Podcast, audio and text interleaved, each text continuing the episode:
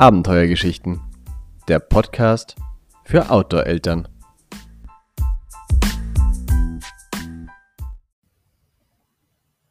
Herzlich willkommen bei Abenteuergeschichten. Ich bin Christina und darf heute Regina Stockmann begrüßen. In unserer heutigen Sommeredition sprechen wir vom Wandern, Weitwandern und auch Kanufahren mit Kindern. Regina ist 53 Jahre alt und hat zwei Kinder, die mittlerweile schon fast erwachsen sind. Hauptberuflich arbeitet sie in der Forschung für Mikro- und Nanotechnologie in Reinraumanzügen verkleidet mit Mundschutz und als Ausgleich dafür frönen sie mit ihrer Familie ihre Leidenschaft fürs Draußensein. Am liebsten sitzt sie am Fahrrad, im Kanu, am Pferd oder wandert gerne auch über längere Distanzen. Herzlich willkommen, Regina. Es freut mich wahnsinnig, dich heute hier begrüßen zu dürfen. Ja, guten Morgen, Christina. Danke für die Einladung und einen schönen Gruß auch an euch alle draußen, die ihr zuhört. Regina, du bist leidenschaftliche Outdoor-Liebhaberin und hast als Reisebuchautorin ähm, deine Leidenschaft auch ein klein wenig zum Beruf gemacht und die letzten Jahre entsprechend viel Erfahrung in diesem Bereich sammeln können, und zwar in ganz unterschiedlichen Themenbereichen. Darum geht es auch in deinem Buch Alles bleibt anders, welches im Naturzeitverlag erschienen ist. Magst du uns da ein bisschen was drüber erzählen? Ja, das Buch beschreibt so ein bisschen äh, unsere Zeit von Baby mit den Kindern, bis sie zehn, elf Jahre alt waren, wie wir gereist sind, was wir erlebt haben, wie wir versucht haben, unser Outdoor-Leben mit den Kindern zu verwirklichen. Und der Titel ist tatsächlich auch Thema, alles bleibt anders. Denn geblieben ist für uns Erwachsene die Sehnsucht nach Abenteuer, nach Reisen, nach Freiheit. Aber mit Kindern ist tatsächlich doch vieles auch anders geworden. Ein Grund dafür ist aus meiner Sicht so ein bisschen, dass kleine Kinder jeden Tag ihr ganz persönliches Abenteuer erleben, einfach indem sie groß werden mit jedem neuen Entwicklungsschritt. Und dafür brauchen sie Halt und Geborgenheit. Und das passt jetzt nicht so perfekt unbedingt immer zu den Abenteuerwünschen der Eltern. Wir haben tatsächlich regelmäßig neu um Kompromisse gerungen, sodass alle bei uns das bekommen, was sie gerade brauchten. Und es gab auch Momente, das kennst du, Christina, wahrscheinlich auch, wo man denkt, jetzt ist vorbei, es geht nicht weiter, das war es mit der großen Outdoor-Zeit. Das Leben findet ab jetzt in irgendeinem Ferienpark statt. Und letztlich ist es zwar anders geworden, aber es ist tatsächlich mit Kindern viel besser geworden. Also unser Outdoor-Leben ja, man bekommt wieder einen ganz neuen Blick auf seine Erlebnisse und einen ganz neuen Blick auf die Natur. Das empfinde ich auch oft so. Ich bin auf dich gestoßen, weil ich Interviewpartnerinnen zum Thema Wassersport gesucht habe. Und so kam ich auch aufs Kanufahren und darüber auf dich. Wie entstand denn deine Leidenschaft zu diesem Sport? Also schon vor den Kindern oder habt ihr das als gemeinsamen Familiensport ausgewählt? Und was fasziniert dich an diesem Sport so sehr? Christina, du kennst ja wahrscheinlich auch die Frage, wenn man viel gereist ist, dass Leute dann fragen, ja, was war denn das schönste Erlebnis? Und die ist ja quasi immer ganz schlecht zu beantworten, weil es so viele schöne Erlebnisse gibt. Ja. Wenn man meinen Mann und mich das fragt, dann bleibt letztlich eigentlich immer unsere erste große Kanutour. Das war auf unserer Hochzeitsreise. Und das war nicht irgendeine Kanutour, sondern wir sind den Yukon von Whitehorse nach Dawson City gepaddelt. 800 Kilometer durch die Wildnis. Wow. Das war damals auch völlig ungeplant. Wir waren fünf Monate in Nordamerika unterwegs und kamen halt in Whitehorse an. Und ich wollte mich nur erkundigen nach dieser Tour, so rein aus Interesse, weil erstens hatten wir gar keine Zeit mehr, nochmal zwei Wochen irgendwo äh, Outdoor zu machen. Und außerdem musste unser Auto verkauft werden. Wir mussten in vier Wochen in Denver sein. Und wir hatten auch schon ein bisschen schlechte Erfahrungen mit einem eigenen Kanu gemacht, was wir in Kanada gekauft hatten. Dazu muss man allerdings wissen, wir sind jetzt bei 1993, es gab kein Internet. Ich musste mich also im Büro erkundigen. Ja, und am nächsten Mittag saßen wir dann im Boot. Wir waren zwei Wochen unterwegs. Der Yukon ist absolut majestätisch. Um uns herum nur Wald und Weite. Es gibt eine, also auf halber Strecke trifft man einmal auf die Straße und Zivilisation. Ansonsten ist man echt ganz weg. Die Flussufer waren Ende August schon im Indian Summer, strahlende Bäume, Wellen und Gegenwind auf dem Lake La Berge, also auch halt das Abenteuer, was zu bestehen. Wir haben in halt Jägerhütten und im Zelt übernachtet. Wir haben jeden Abend am Feuer gesessen. Wir haben Polarlichter gesehen. Das war echt Faszination pur. Das klingt wahnsinnig schön. Ja, das war's auch. Ja, und was davon hängen geblieben ist, ist, ähm, dass wir uns direkt nach der Reise in einem Kajakverein angemeldet haben und bis zur Geburt der Kinder Wildwasserkajak gefahren sind, las auch ein bisschen länger. Und auf den größeren Reisen waren wir immer wieder auch mehrere Tage mit dem Kanu unterwegs, auf dem Wanganui River in Neuseeland oder auf dem Morrow River in Australien. Und wenn man es mal von diesem ganz besonderen Erlebnis vom Yukon runterbricht, ist es die Nähe zum Wasser, die mich so fasziniert und diese Ruhe, die das Kanuwandern ausmacht. Man gleitet halt auf dem Wasser dahin und das hat wirklich etwas sehr Beruhigendes. Nur der Fluss, der Rhythmus der Paddelschläge und so eine langsam vorbeiziehende Landschaft, das ist schon besonders. Wahnsinn. Jetzt ist Kanufahren aber ja nicht unbedingt bekannt als Familiensportart und du hast jetzt auch gerade schon angemerkt, äh, ihr habt das sehr intensiv bis zur Geburt der Kinder betrieben. Ich kann mir ja vorstellen, dass es mit älteren Kindern relativ viel Spaß macht, sobald die mal ähm, gut schwimmen können. Aber wie hast du das selber mit deinen Kindern gehalten? Hast du anfangs komplett darauf verzichtet und jahrelang ausgesetzt? Oder hast du sie auch schon früh mitgenommen, als die Kinder noch kleiner waren? Also wir haben tatsächlich schlichtweg ausgesetzt. Ähm, das Leben mit Kindern war so aufregend, dass ich es nicht als großes ähm, Entbehrnis zu der Zeit empfunden habe. Der Grund, dass wir es komplett ausgesetzt haben, war, dass unsere Kinder ganz schlecht im Stillsitzen waren von vornherein. Das hat in Fahrradanhängern nur funktioniert in der Babyphase, danach schon nicht mehr. Und in Wandertragen hat es auch nur ganz kurz äh, funktioniert. Also Joanna wollte sich schon nicht mehr länger tragen lassen, als sie eigentlich schon noch nicht wirklich laufen konnte. Und ständig krähendes Kind auf Ohrhöhe in Wandertrage mhm. ist extrem unentspannt. Oh ja. So, Jetzt Kanufahren in der Sorge, dass dir permanent einer über Bord krabbeln könnte, ist auch extrem unentspannt. So, und deswegen haben wir tatsächlich einfach mehrere Jahre ausgesetzt. Ja, also ich kann das ganz, ganz gut nachempfinden. Meine Kinder sind ganz genau gleich. Für 15 Minuten am SAP funktioniert das und äh, danach weiß man aber auch, man muss wieder zurück an Land, weil dann wird das schon eine eher unruhige Partie und mit dem Bild im Kopf äh, habe ich eben auch diese Frage an dich gerichtet. Es gibt ja ganz unterschiedliche Typen von Kindern. Ja, es soll ja auch welche geben, mit denen man sowas auch unternehmen kann. Wie alt waren denn dann deine Kinder tatsächlich, als du wieder zum Kanusport zurückgekehrt bist und dich in diesem Sport wieder neu gefunden hast? Und was sind deiner Meinung nach auch die Voraussetzungen dafür, dass man so einen Sport mit Kindern als Familie unternimmt? Also wir haben dann tatsächlich wieder angefangen, als unsere Kinder sicher im Wasser waren und zumindest ansatzweise schwimmen konnten. Dann war Joanna fünf. Und mit fünf war sie dann auch so weit, oder beide Kinder, dass äh, der Verstand so weit gereicht hat, dass sie nicht freiwillig einfach über Bord krabbeln. Da haben wir dann aber auch nur kurze Touren gemacht, mal so zwei Stunden mit Picknick zwischendrin oder sowas. Uns war immer sehr wichtig, dass die Kinder am und später auf dem Wasser sicher sind. Also nicht nur unsere, sondern auch andere. Wir haben aus dem Grund mehrere Jahre für den DLRG Schwimmen unterrichtet. Und ich halte es tatsächlich aus Sicherheitsgründen für wichtig, dass Kinder sich selbstständig im Wasser bewegen können. Dass sie das Gefühl kennen, den Kopf unter Wasser zu haben und dass sie am besten wenigstens ein Seepferdchen haben. Schutzwesten sind trotzdem ein absolutes Muss bei allem, was jetzt gerade ein Stückchen weiter als dieser deine zehn Minuten oder fünf Minuten vom Ufer weg ist. Und ähm, Eltern müssen zur Not retten können. Eltern müssen selber sich sehr sicher im Wasser fühlen, dass sie im Zweifel halt wirklich als allererstes ihr Kind retten, selbst wenn es eine Schutzweste anhat. Ähm, aber wie du schon sagtest, Kinder ticken sehr unterschiedlich. Das geht sicherlich auch mit kleineren Kindern, wenn man sie rechtzeitig genug ans Wasser gewöhnt, wenn sie denn willens sind, einfach geduldiger zu sein, als meine es waren und deines anscheinend sind. Mhm. Ja, man würde zwar meinen, das ist selbstverständlich, aber den Hinweis, dass man als Eltern tatsächlich auch Rettererfahrung oder zumindest vielleicht einen Helferschein hat und gewisse Techniken kennt, denke ich mir, ist schon unabkömmlich, wenn man so etwas mit Kindern unternimmt. Also das ist schon ein wichtiger Hinweis, glaube ich. Kannst du dich erinnern, was deine Tochter über das erste Kanu-Erlebnis gesagt hat, wie sie es empfunden hat? Oder ist dir irgendwie eine spezielle Situation im Kopf geblieben, die es auch ausgemacht hat, dass ihr das als Familie weiter gemeinsam unternommen habt?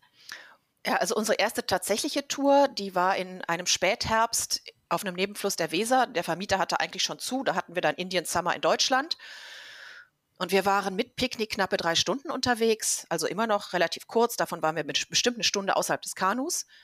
Und tatsächlich fanden es beide Kinder in dem Umfang ganz prima. Wir waren zusammen draußen, es gab Picknick am Fluss, sie konnten ein bisschen selber paddeln. Aber zum Vorwärtskommen mussten sie sich nicht anstrengen, anders als beim Wandern. Wenn man beim Wandern vorwärts kommen will, müssen Kinder sich immer anstrengen. Ja, du lachst, genau. Und wenn man beim Fahrradfahren vorwärts kommen will, müssen Kinder entweder still sitzen oder sobald sie größer sind, müssen sie sich anstrengen. Das ist dann der Vorteil im Kanu, sie können sich einfach treiben lassen. Und da wir ja nun auch nicht so lange unterwegs waren, mussten sie auch nicht zu lange still sitzen. Das heißt, grundsätzlich ging's. Ähm, und sie fand soweit prima äh, die Frage nach deiner speziellen Situation, die kam dann eigentlich später auf unserer Mehrtagespaddeltour. Ja, das führt mich ja gleich zum nächsten Punkt, weil da war ich mal völlig gebannt. Bis zu dem Punkt kann ich mir das alles prima vorstellen. Also so ein Tagesausflug im Kanu stelle ich mir total spannend vor, kann ich mir gut vorstellen. Die Kinder lieben ja Bootfahren in unterschiedlichsten oder die meisten Kinder mögen das gern, ja, in, in unterschiedlichsten Arten. Aber als ich gelesen habe, dass du mit deiner Familie mehr Tagestouren als Reise per Kanu unternommen hast beziehungsweise unternimmst, war ich unglaublich fasziniert. Das ist ja eine wahnsinnig abenteuerliche Reisevariante, von der ich, glaube ich, davor auch noch nie was gehört habe, schon gar nicht gemeinsam mit Kindern. Und ja, ich würde mich sehr freuen, wenn du da einige Momente mit uns teilen möchtest, weil das bestimmt für ganz viele Zuhörer und Zuhörerinnen genauso interessant und Neuland ist auch wie für mich. Ja, also gekommen ist das Ganze deswegen, weil wir bis dato tatsächlich mit den Kindern wandern waren, weil Wasser ging ja nicht, Kinder zu, ähm, zu unruhig für Wasser. Und ähm, waren zum Schluss auch eine Fünftagestour gewandert mit Gepäck und Isomatte und Lebensmittel und allem, was dazugehört. Das war im Sommer 2013 im Val Grande so und das lässt sich dann ja irgendwie nicht mehr wirklich toppen. Irgendwo kommt man da an seine Grenzen und irgendwann wird es den Kindern auch zu viel. Man hat schon, ich hatte schon das Gefühl, wir müssen ihnen noch mal ein bisschen was anderes, was Neues bieten. Also jetzt nicht noch länger wandern gehen. Ja, ich verstehe. Mhm. Genau. Und da kam, ist mir dann das Kanuwandern wieder eingefallen. Äh, für den Sommer 2014. Der Joshua war da neun, die Joanna acht Jahre alt, also durchaus in dem Alter, wo sie zur Not auch einfach mal irgendwo durch müssen und kapieren, dass es jetzt so ist. Natürlich nicht als Dauerschleife, ne, aber wo man wirklich mehr auf, die, auf das Verständnis der Kinder zählen kann. Und dann habe ich lange für uns gesucht, weil ich natürlich trotzdem gerne so das Abenteuer haben wollte und habe dann die Loire gefunden. Die Loire ist mitten in Frankreich ein wunderschöner, unbegradigter Fluss mit Sandbänken, Auwäldern. Er ist von uns aus relativ gut erreichbar, relativ nah. Er ähm, liegt in der Zivilisation, aber das merkt man am Fluss überhaupt gar nicht. Und man darf am Fluss bivakieren. Ja, und damit war das unser Traumwanderfluss. Das hört sich auch nach guten Voraussetzungen an. Genau. Wir haben uns dann für die obere Etappe von Digoin nach Concours-de-Loire äh, entschieden. Das sind 186 Flusskilometer. Ja, und jetzt das kamen. Ist relativ viel. Ja. Ja, aber wir waren ja schon. Also der Yukon hatte ja die 800 Kilometer. Ne? Also wir hatten ja, ja ohne Kinder, aber 200 ja. Kilometer mit Kindern, das finde ich, ist äh, schon eine gute, ordentliche Länge. genau, wir haben es dann letztlich tatsächlich auch, wir sind, hatten zehn Paddeltage, so das bricht es dann runter. Ne? Das ist ja das Alter der Kinder, wo die Kinder zufrieden sind, wenn sie mit den Eltern zusammen sind. Das waren unsere noch relativ lange. Das heißt, wir hatten zehn Tage Zeit am Fluss und wir hatten auch noch zwei Ruhetage dazwischen drin. Wir waren insgesamt zwölf Tage unterwegs. Das heißt, die Tagesdistanzen waren jetzt wiederum gar nicht so lang. Mhm. Und das haben die Kinder auch wirklich toll mitgemacht trotz extrem durchwachsenem Wetter. Also auch das haben sie toll wettgemacht. Wir hatten teilweise 13 Grad und Regen. Jetzt also nicht der Traum von französischem Sommer. Mhm. Das Ganze hatte dann so den kleinen Haken. Ich habe dann, ähm, ich hatte schon vor ganz langer Zeit mal ein Buch geschrieben und über die Loire gab es keinen Reiseführer. Da habe ich mich dann erkundigt und habe das recherchiert für den Thomas Kettler Verlag. Und das Fazit war, dass wir mit zwei Kanus gefahren sind. Einmal aus Gepäckgründen, aber auch, um immer ein Kanu als Motiv zu haben damit mhm. einer von uns beiden immer das andere Kanu fotografieren konnte. Das heißt, ich musste ein Kanu steuern. Was an sich kein Problem ist. Bisher hatte ich im Kanu mal vorne gesessen, der Hintermann steuert. Also wenn wir zu zweit unterwegs waren, hat immer oder auch als Familie hat immer Lars gesteuert, aber ich kann ein Kanu steuern. Ich bin Wildwasserkajak gefahren. Und trotzdem, das kennst du wahrscheinlich auch, solche Aktionen breiten dann an einem so ein paar halb schlaflose Dächte. Denn das war ja klar, ich habe dann ein Kind vorne im Boot. Und das ist eine ganz andere Nummer, als wenn man einfach sich nur mit zwei Leuten da runterschmeißt und zur Not halt baden geht. Du willst mit einem äh, immer noch vergleichsweise kleinen Kind nicht einfach so in der Loire baden gehen, so mit Gepäck und allem. Ja. Es hat aber alles geklappt. Es war eine super tolle Zeit als Familie und der, die Loire ist für mich so ein bisschen wie der Yukon für die Familie, weil es so relativ wild ist. Man hat so, so sehr das Draußengefühl es ist aber alles deutlich näher an der Zivilisation. Also tatsächlich mit dem Yukon überhaupt nicht zu vergleichen, aber es, von meinem Gefühl her war es so. Zu dieser Loire-Geschichte gehört dann auch meine ganz besondere Geschichte, die ich mit meiner Tochter erlebt habe. Mhm. Die könnte ich jetzt noch erzählen. Ja, würde ich mich sehr freuen, wenn du die mit uns teilen möchtest. Ja, also dazu musst du Folgendes wissen. Ähm, wir hatten ja zwei Kinder und an allen etwas schwierigeren Stellen, da gibt es so ein paar Stellen, da sind so kleinere Schwelle oder so verfallene Wehre. Da hatte ich das, wusste ich vorher, wo die kommen, da hatte ich immer Joshua vorne im Kanu. Der hat zwar auch nicht konstant gepaddelt, aber im Zweifelsfall hat er wenigstens mit viel Kraft gepaddelt. So, und jetzt waren wir an einem sehr windigen Tag, seit vier Stunden im Kanu. Joanna saß vor mir, es war ja irgendwie nichts zu erwarten. Und Joanna hat immer vorsichtig ihr Paddel ins Wasser getaucht, so relativ konsequenzenfrei. Sie hat halt immer wieder ihr Paddel so ein bisschen angefeuchtet, so nach dem Motto, ich tue ja was. Und ich habe mir die Arme wund gekämpft. Und nach vier Stunden hat man einfach scheiße lange Arme.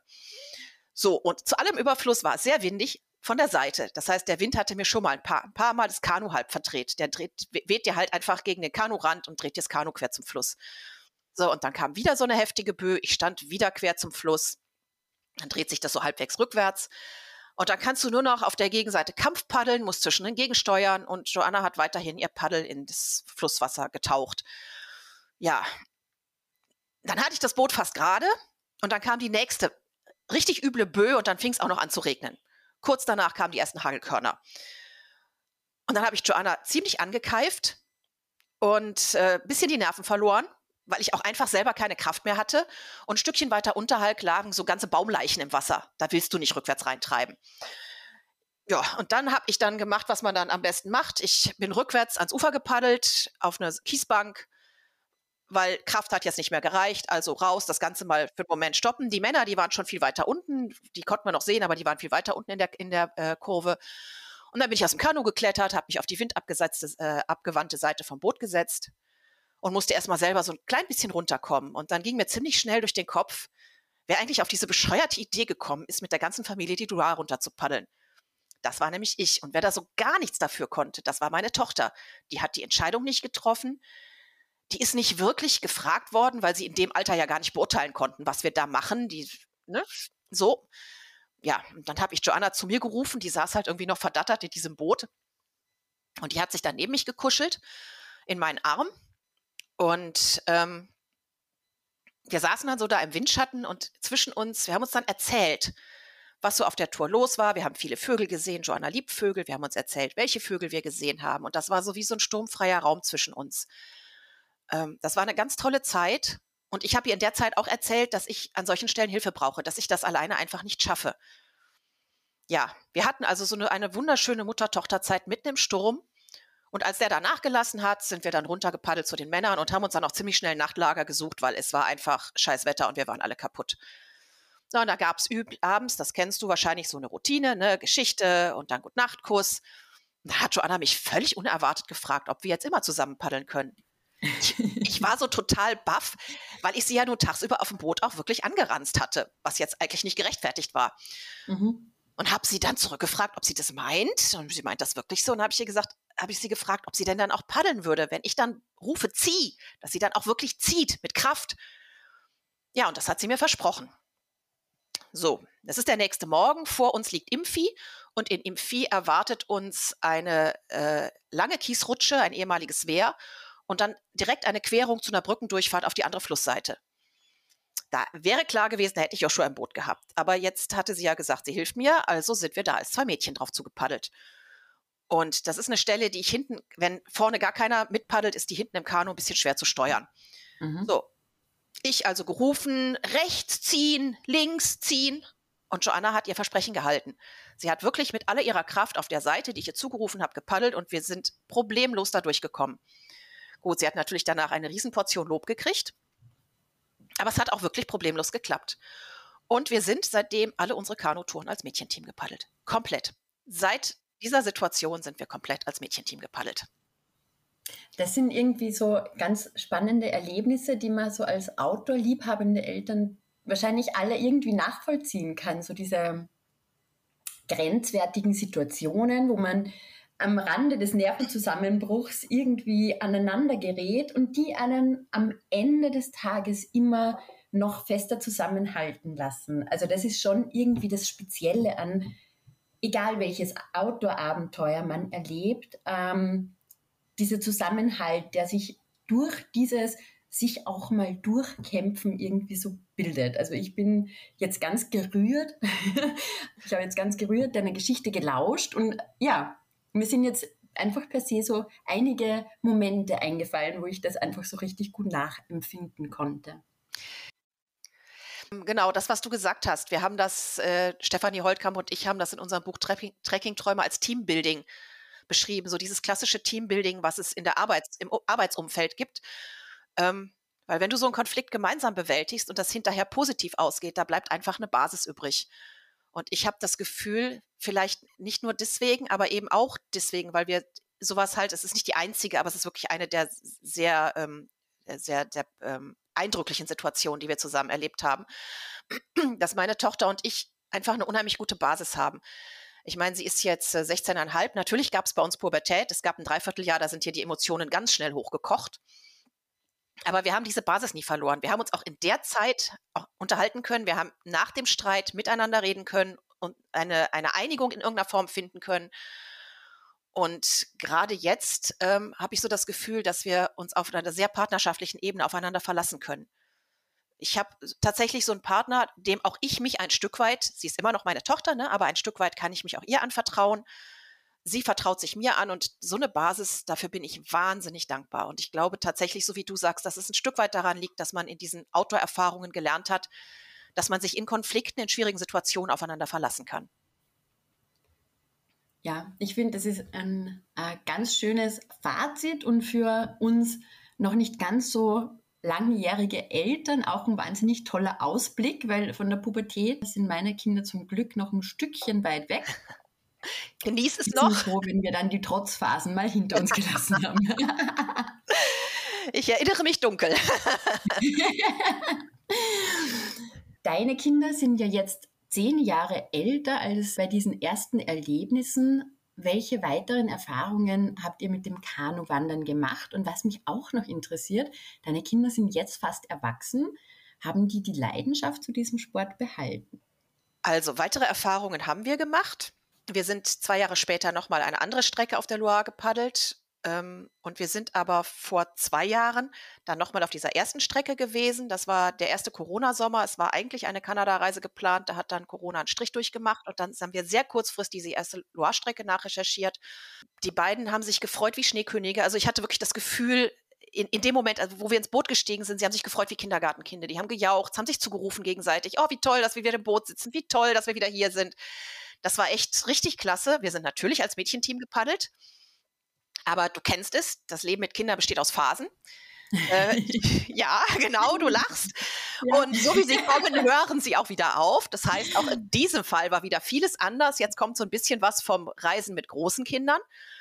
Sie können natürlich viel he besser helfen beim Biwak aufschlagen, Zelt aufbauen, Klamotten packen. Sie haben viel mehr Übersicht, viel mehr Kraft. Du kannst ihnen was zurufen, sie erledigen es, was mit den kleineren alles noch nicht so geklappt hat. Und sie haben konstanter gepaddelt. Ein zweiter Punkt ist, wird auch noch kommen, mein Gefühl war viel entspannter. Mit Joanna hatte ich jetzt auf einmal eine 16-Jährige vorne im Boot. Nee, sie war 14 zu dem Zeitpunkt, sorry, aber trotzdem. Sie war genauso groß oder sie ist einen Zentimeter größer als ich sogar. Das heißt, ich hatte kein kleines Kind mehr, auf wo ich das Gefühl habe, ich muss wahnsinnig aufpassen. Natürlich passt du auch auf eine 14-Jährige noch auf, aber sie schwamm total sicher. Es ist einfach anders. Genau. Und Joshua war inzwischen ähm, 16 Jahre alt. Der hat dann abends mit meinem Mann am Fluss Bier getrunken.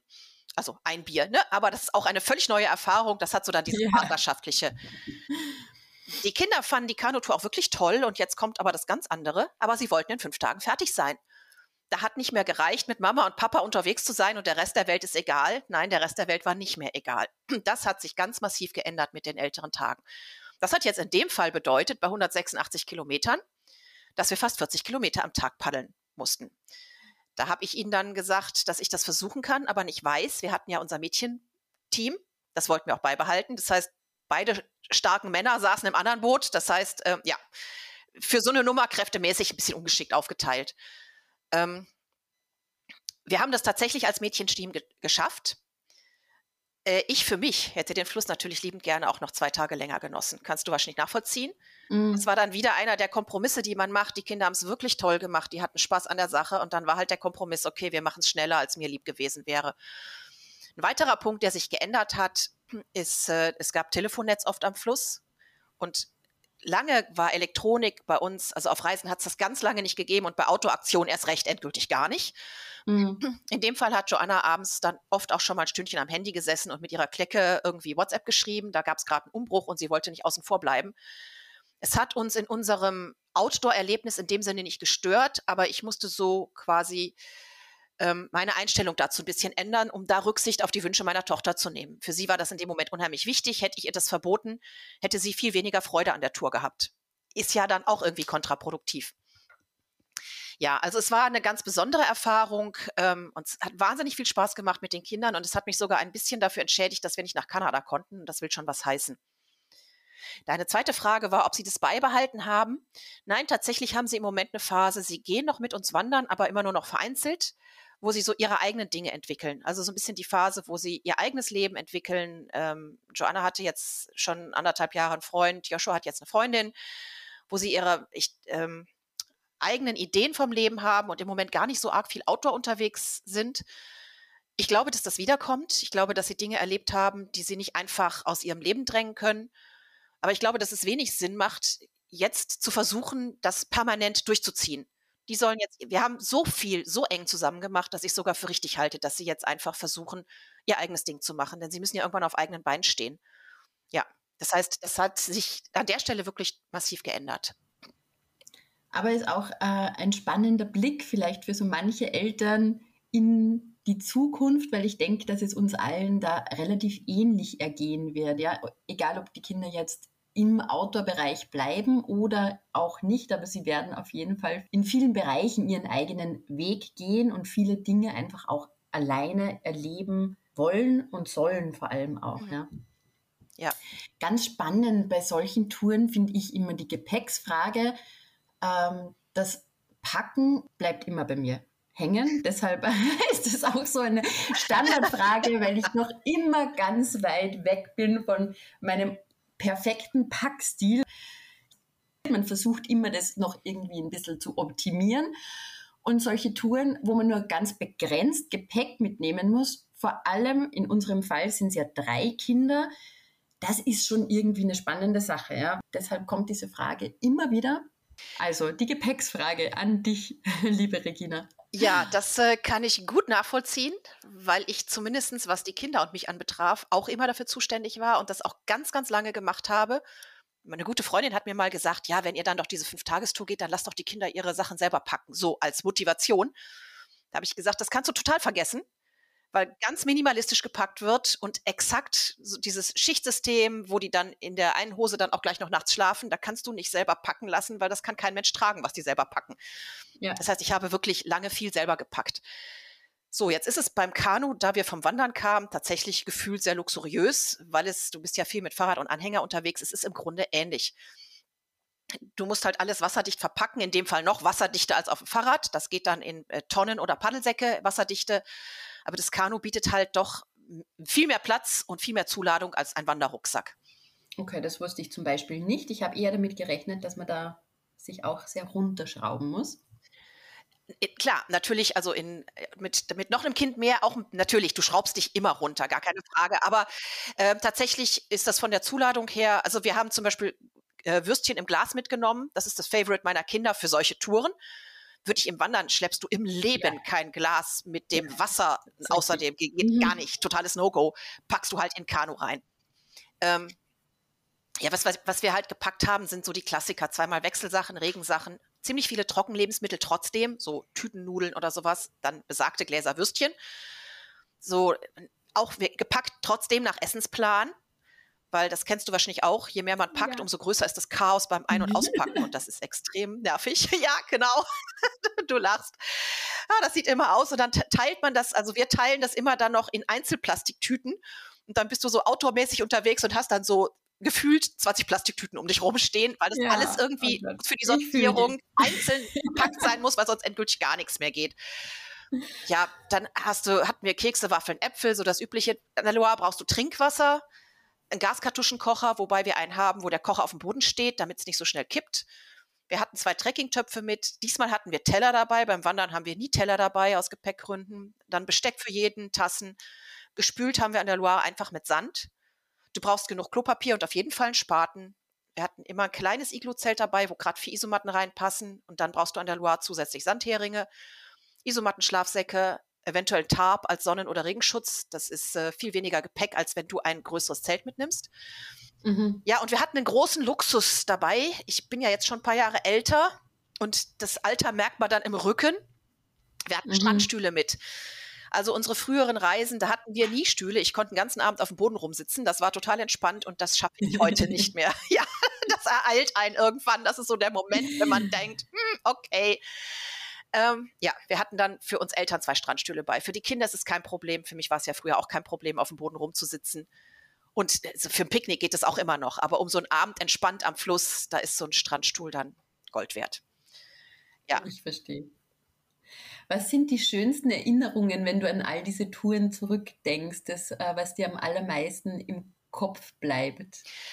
Also, ähm, was den Fluss anbetrifft, ist es, sind es tatsächlich die Abende an dem Fluss und das Dahingleiten, nur wir vier, die Stille, die Ruhe, das Gefühl, so ganz in und mit der Natur zu sein und auch einfach draußen bleiben zu können. Und was natürlich etwas Besonderes ist, war die Zeit mit den Kindern, die Zeit als Familie, dieses, dass wir es gemeinsam erleben konnten, dass wir da eine gemeinsame Erinnerung dran haben, die sich ja auch bei den Kindern in diesem Jubel äh, wiedergespiegelt hat. Also als wir diese eine Tour wiederholt haben, dass sie so gejubelt haben, das zeigt ja auch, dass sie Erinnerungen daran haben und das als eine tolle ja. Zeit empfinden. Ja. Ja. Gab es auch gefährliche oder brenzlige oder weniger schöne Momente, die ihr gemeinsam meistern musstet? Also tatsächlich keine, die wir nicht hätten auflösen können, die als gefährlich hinter in Erinnerung geblieben sind. Also was halt nicht so gut geklappt hat, wie jetzt dieser böige Hagelsturm oder auch mal ein mhm. Streit, kennst du auch, ja. auch Eltern streiten sich auf Tour irgendwann mal, weil irgendwas, was weiß ich, überhaupt gar nicht so klappt wie geplant. Das haben wir tatsächlich immer auflösen können und somit ist es nicht negativ, nicht, mhm. nicht schlecht in Erinnerung geblieben. Ähm, ja, also gab es tatsächlich nicht nicht, was negativ in Erinnerung geblieben ist. Das ist gut. Hast du da irgendwie für unsere Zuhörer vielleicht noch so einen Tipp, wie man das vielleicht auch eine Spur weit so mitplanen kann, damit das eben in so positive Erinnerung bleibt oder dass es gar nicht zu so brenzligen Momenten kommt? Ähm, also ich finde es extrem wichtig, dass Kinder, äh, dass Eltern bei so Touren mit Kindern so eine Art Sicherheitsreserve haben. Und zwar in mehrerlei Hinsicht kräftemäßig muss da irgendein einer von beiden mindestens noch Kraftreserven haben. Äh, mental muss irgendwo noch Luft da sein. Und was die, die Tourenplanung angeht, denke ich, sollte man die auch mit so einem Rest Sicherheit planen. Also auch bezüglich Techniken zum Beispiel mhm. nicht an die eigenen Grenzen gehen weil, das kennst du auch, es läuft immer mal nicht so wie geplant. Es kommt dann irgendwie extrem schlechtes Wetter, der Wanderweg geht nicht so auf, wie man sich gedacht hat. Äh, ein Weg kann man nicht gehen, also ist die Tour auf einmal zwei Kilometer länger als geplant. Zwei Kilometer sind nicht viel, aber mit Kindern können zwei Kilometer sehr weit werden. Ja, und deswegen finde ich extrem wichtig, dass Eltern Kraftreserven haben, damit man solche Situationen auffangen kann. Und allerdings glaube ich, dass wir sicherlich oft auch eine gute Portion Glück oder Bewahrung gehabt haben. Also trotz aller vorsichtigen Planung ähm, begibt man sich immer in Situationen, wo es halt im Prinzip auch irgendwann mal ein bisschen anders laufen kann. Ja, mhm. da sind wir glücklicherweise nicht reingekommen, dass wir es nicht hätten lösen können für uns, gut lösen können. Auf jeden Fall. Und wenn nun ähm, jemand Lust aufs Kanufahren bekommen hat, wie und wo startet man mit diesem Sport am besten? Also ich finde, als Anfänger sollte man vor allen Dingen sich mit äh, drei Aspekte äh, beherzigen.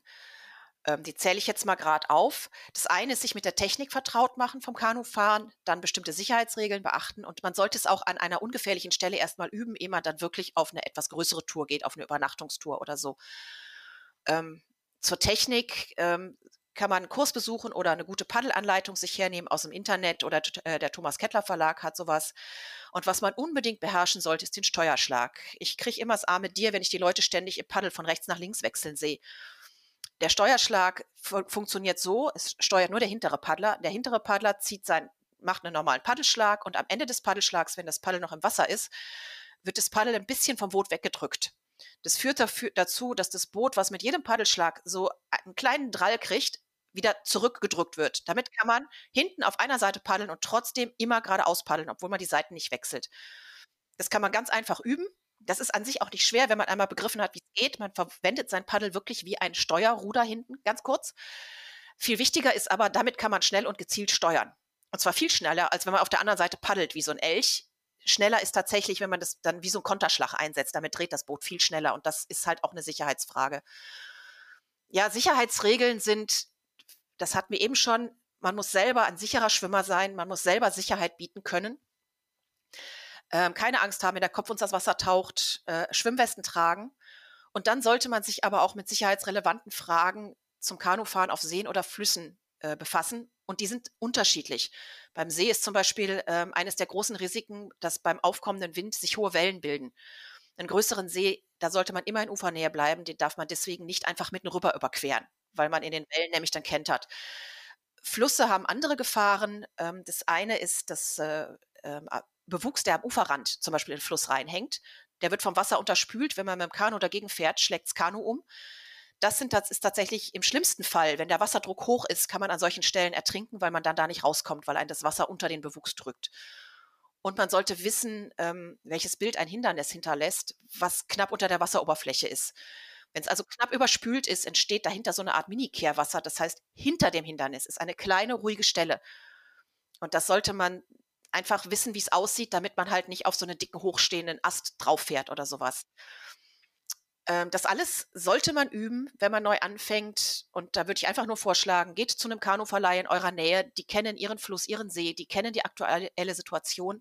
Bitte paddelt nicht einfach mal so irgendeinen Fluss runter. Ähm, da kann ein, einfach ein umgekippter Baum im Wasser liegen und dann wird es womöglich brenzlig. Und wenn man das mal zwei, dreimal gemacht hat, das Gefühl hat, man kommt klar, dann kann man das Ganze ja ausweiten und dann auch wirklich auf eine Übernachttour gehen mit Gepäck. Dann kann das echt, ja, so wie wir es erlebt haben, auch wirklich eine tolle Familienzeit werden.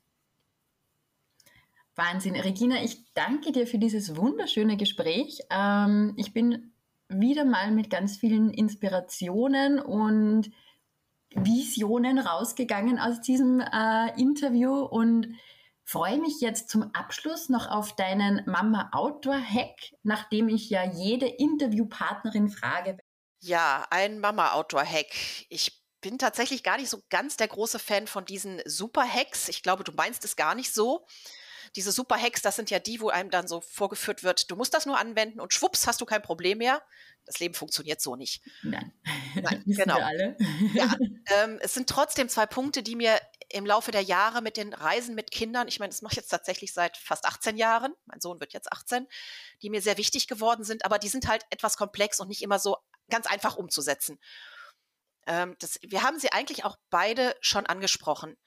Ähm, das erste ist, dass äh, es für Kinder sehr wichtig ist, dass sie sich sicher fühlen in den Abenteuern, in die outdoor-begeisterte Eltern sie eben einfach mit reinnehmen. Und ähm, das bedeutet, das hatten wir schon eine Tour immer so planen, dass wir Eltern noch Kraftreserven haben für Ev Eventualitäten. Und damit will ich keine Angst machen. Äh, geht auf Tour, aber überlegt vorher das Risiko, überlegt, wer Kraft hat, wer kann Hilfe holen und wägt es realistisch ab und passt im Zweifel lieber die Tour an, als dass es hinterher zum Negativerlebnis führt. Man mhm. kann sich dann ja auch steigern im mhm. Laufe seiner Touren. Also bitte nicht als Angst machen verstehen, aber lasst euch Kraftreserven für Eventualitäten ja, vielleicht auch eher als Mut machen zum Umkehren mal, oder? Man kann ja auch diese Entscheidung treffen, wenn man merkt, das geht sich nicht aus, wie ich es geplant habe. Ähm, das einfach umplanen, umdrehen, aufhören und das ist ja keine Niederlage.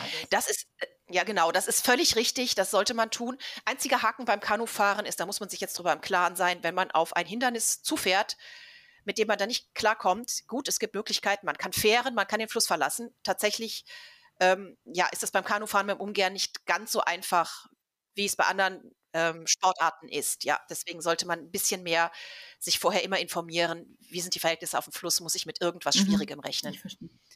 Ja, aber du hast völlig recht. Es ist überhaupt gar kein Problem, Dinge abzubrechen, Dinge anders zu machen, ähm, zu beschließen, hier geht es jetzt für uns nicht weiter.